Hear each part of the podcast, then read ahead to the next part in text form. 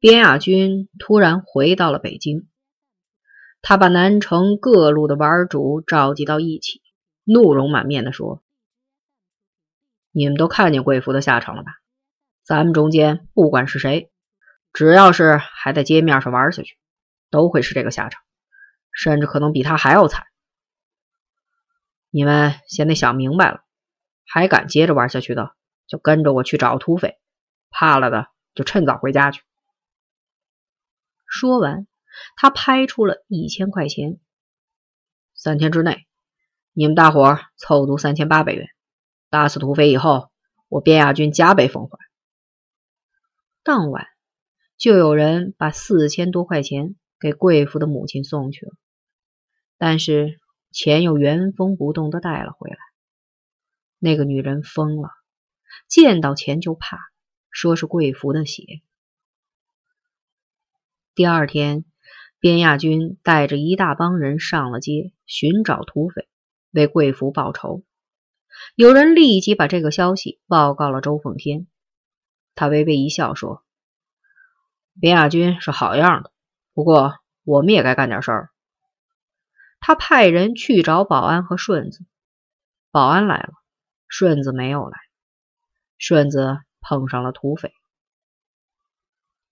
顺子手下的一个佛爷好久没有上供，顺子在街上闲逛时正好碰上了他。佛爷苦着脸说：“这些日子手气不好，连饭辙都混不上。大哥，你宽限几天，有了一定给你送去。”顺子没奈何，只好放他走了。巧的是，中午顺子去前门老正兴餐馆吃饭，一进门又看见了那个佛爷。他陪着两个圈子在吃饭，桌面上摆着不少酒菜。顺子没说话，转身就出了餐馆。佛爷赶紧追了出来：“大哥，今儿晚安定门外。”出安定门往西走，有很大的一片苗圃。文化大革命以后没人管了，仅一年的时间就长成了荒林子。因为这里僻静，很少有闲人来往。所以也就成了玩主们经常约会的地方。天擦黑的时候，顺子进了小树林，远远的看见林子深处有几个人影在晃动，就走了过去。佛也没有来，来的是一个矮粗壮汉和几个小玩主。一见到壮汉那颗硕大的头颅和两只蚕豆似的眼睛，顺子就倒吸了一口冷气。这个人是谁呢？你他妈的就是顺子！壮汉的声音沉闷粗野，透着杀机。顺子向左挪了半步，用一棵手腕粗细的小树挡在自己的前面，顺手抽出了匕首。我就是你顺大爷，你是谁？土匪？哪个河沟里的泥鳅？河源头，顺天飘下海了，在汉岸上撂了三天，怎么又见水了？滴漏了。顺子明白了，这个叫土匪的家伙是蹲过三年大狱的劳改犯，在大西北服刑，现在脱逃回来，于是问：入了海是寻媳妇儿还是找舅舅？媳妇儿见过红。找到就走，在烟铺炕上，四九成。有媒人？不用。看起来今天是非得拼命。这家伙和南北城的所有玩主为敌，且毫无通融的余地。此次脱逃回来就是为寻仇的，这是个疯子。顺子四处扫了一眼，林子挺密。要跑是跑不脱的，于是就说：“选个吉日，今儿个就是好日子。”土匪的话音还没落地，顺子的身子就猛地往左一闪，紧接着又从树的右侧飞了起来，两脚朝前，结结实实的踹在那张空白极大的圆脸上。两个人同时摔倒在地上，但是顺子先站了起来。土匪刚刚仰起头来，脸上又结结实实的挨了第二脚。第三脚应该踹他的胸口，要从上而下的狠砸。如果看得真切，可以在半空中拳腿，用膝盖砸敌人的要害处。这种置敌于死命的三脚功夫，是边亚军在太行山上传授给顺子的。可惜顺子临阵手软了。顺子紧握着匕首，腰弓着，和土匪兜着圈子。谁也没敢轻易的出刀子。陈诚要在这里就好了，他的刀法好。顺子闪出这个念头，自己也笑了。土匪把刀子交到左手，身上向左一晃，两脚同时飞出去，向右猛蹬。顺子向左躲闪对方的刀子时，正迎上了飞来的两脚。只觉得眼前一片金光闪烁，身子横飞了出去，平平的拍在地上。他下意识的抬起头，立即就挨了第二脚的猛击，脑袋里嗡的一声响，昏了过去。土匪的第三脚准确的砸在顺子平坦的小腹上，顺子的身子卷成一个球，滚到一边去了。土匪笑了笑说：“功夫还嫩着呢。”这个毛都没长全的出，然后带着人大摇大摆的走了。第二天清早，一个到林子里来搂树叶子的小姑娘发现了顺子，急忙喊来人把他送进医院。医生说肠子断了几处，腹腔里都是血，恐怕没有救了。小姑娘说她熬了一夜都没死，怎么到了医院就要死呢？再说了，他也不愿死。伤成这样子，还往林子外爬呢。医生笑了，说：“谁愿死呢？”开刀以后，顺子就真的没死。陈北江去了王家三次，才发现王兴敏失踪了。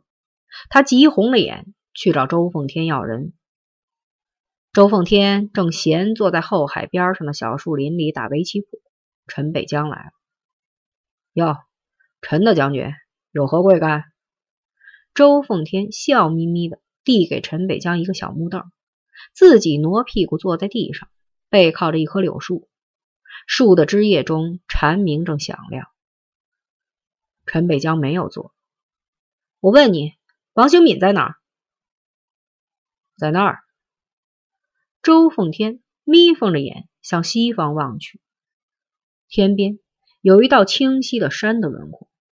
大山里，他又补充说：“他在山里干什么？修行。和谁在一起？受苦受难的灵魂。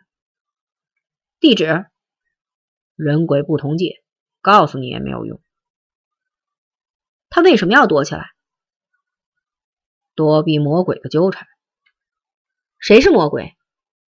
你和我。”陈北江眺望着西边的群山，沉思了一会儿，冷笑着说：“我看他是躲在山里养孩子去了。”啪的一声，周凤天一把拍碎了一颗玻璃棋子。他的脸色铁青，两眼喷着火，愤愤地说：“你太会造谣了，陈北江！不过你可能忘了，造谣生事，弄假成真，这是流氓的看家本事，而我是流氓的头子。”为了你这句话，我会耍尽流氓手段让你吃苦头的。陈北江不理会周凤天的威胁，继续冷笑：“谁的孩子？你的？还是无法确认到底谁是父亲？”谢谢你教会了，我会用同样的方法对付你的。你会的，咱们两个人起过誓。”陈北江说。过后，周凤天十分后悔，他害怕那个带着妖气的女人，他隐隐的感觉到那种妖气将会给他、给王兴敏带来无法逃脱的厄运，这使他感到格外的恐惧。他托人给陈北江带过话去，道歉、求和，希望能成为朋友。陈北江回了话：“我们起过誓。”想了很久，周凤天决定做两件事：一是请陈诚进山见王兴敏。陈诚有知识，有头脑，气质也好，也许王兴敏会喜欢他。如果真的是这样，那就谢天谢地了，陈诚会保护他的。二是找到保安，秘密的交代了几句，保安领命去了。三天以后，从老红卫兵那边传过来一个消息：陈北江遇刺了，伤并不重。但受伤的部位不好启齿。从玩主这边传过去的消息则是陈北江遇害了，几个仇人轮奸了他之后还不解恨，又用刀子。谁是凶手，没人知道，反正是他的仇人，而他的仇人又太多了。在病床上，陈北江给周凤天捎来了一封信，信上只有一句话。我们起过誓。边亚军终于找到了土匪。一天下午，他独自一人乘三路无轨电车。当车停在白塔寺站时，他无意中发现马路对面的车站上站着几个人，他们也在等三路电车。边亚军没有见过土匪，但是本能告诉他。那个大脑袋的矮壮汉子就是他，在那双相距极远、状似蚕豆的眼睛里，流露出一丝常人不易察觉的神色，那是杀人狂所独有的。车门已经关上了，边亚军掏出了刀子，车门又迅速的为他打开了。越过马路时，那边的电车刚好驶进车站。他紧跑几步，从电车后面绕过去时，已经晚了。站上后车的几个人上了车，最后一个人正迈进车门。最后一个人就是土匪。边亚军飞身冲了上去，在车门关闭前的一刹那，从门缝里把刀子捅了进去。